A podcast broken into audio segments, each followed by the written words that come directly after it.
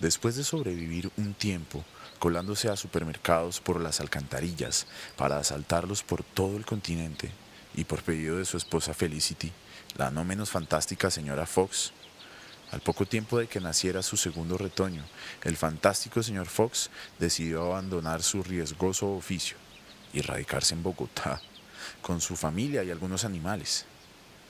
Mantiene su idea de que no quiere habitar una madriguera, así que por sugerencia de la señora Fox, para que no pueda salirle con mentiras acerca de ir a presentaciones de libros, abrieron una librería, que es al mismo tiempo su hogar en pleno chapinero sin que les importara si era o no el barrio más adecuado para su amenazada especie. Como Felicity es una gran artista, decidieron que su recinto sería uno dedicado a los libros ilustrados, además dirigidos a público humano y animal de todas las edades e intereses. Por supuesto, y como no podía ser de otra manera, la llamaron Libros Mr. Fox, y que a nadie le quepa la menor duda de que es un lugar de fantasía. De Bogotá al señor Fox lo enamoraron el frío y sus imponentes cerros, cuya robusta presencia le permite recordar las aventuras y emociones de la naturaleza cada mañana cuando se levanta. Han pasado 12 años zorros desde entonces, y aunque todavía extraña cazar aves, esquilmar granjeros, noquear de sueño a beagles con moras narcóticas, cavar túneles y esconderse en los bosques. Al fin y al cabo, soy un animal salvaje, ha logrado controlar sus más básicos instintos todo este tiempo, cumplir la promesa que le hizo a su esposa y concentrar sus energías en su, por suerte, absorbente emprendimiento.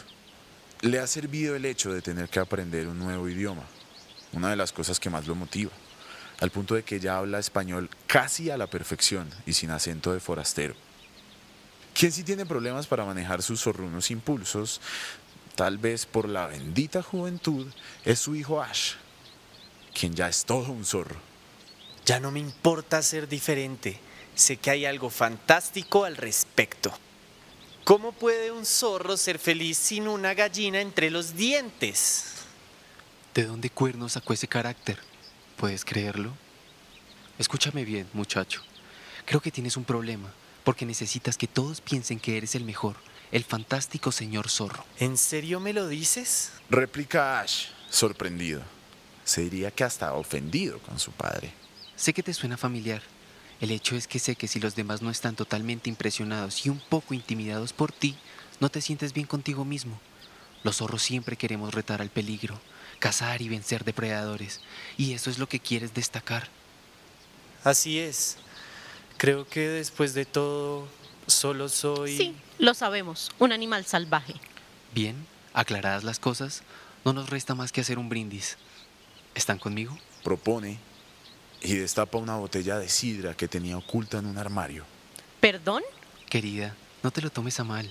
Es porque simplemente me alegra saber que ustedes son los mejores animales salvajes que conozco. Dice, llena los vasos y levanta el suyo rebosante. No puedo. ¿Por qué? Estoy embarazada. Wow, creo que brillamos los dos por nuestra supervivencia. Afirma y alza triunfal al cielo la mano con el puño cerrado.